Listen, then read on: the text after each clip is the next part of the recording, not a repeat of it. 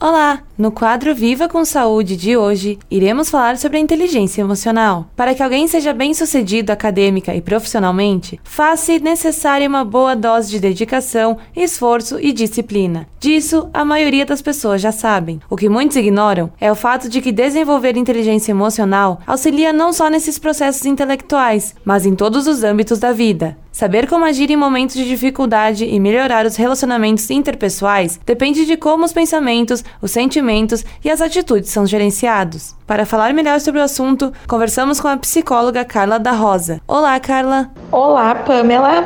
Então, Carla, explica para nós o que é inteligência emocional. A inteligência emocional é a capacidade de reconhecer e avaliar os seus próprios sentimentos e emoções e também como lidar com eles. É importante reconhecer que uma mesma situação pode despertar os mais diversos sentimentos nas pessoas e que muitas vezes nós acabamos agindo no piloto automático sem nos darmos conta do que realmente estamos sentindo. E qual é a sua importância? A inteligência emocional tem uma grande importância no nosso autoconhecimento, no autocontrole, na tomada de decisões mais assertivas, na melhora na comunicação e nos relacionamentos interpessoais. E como podemos desenvolver a inteligência emocional? Nós podemos desenvolver a inteligência emocional ao longo da vida e ir aprimorando ela. É importante observar o nosso próprio comportamento diante das situações ou dos problemas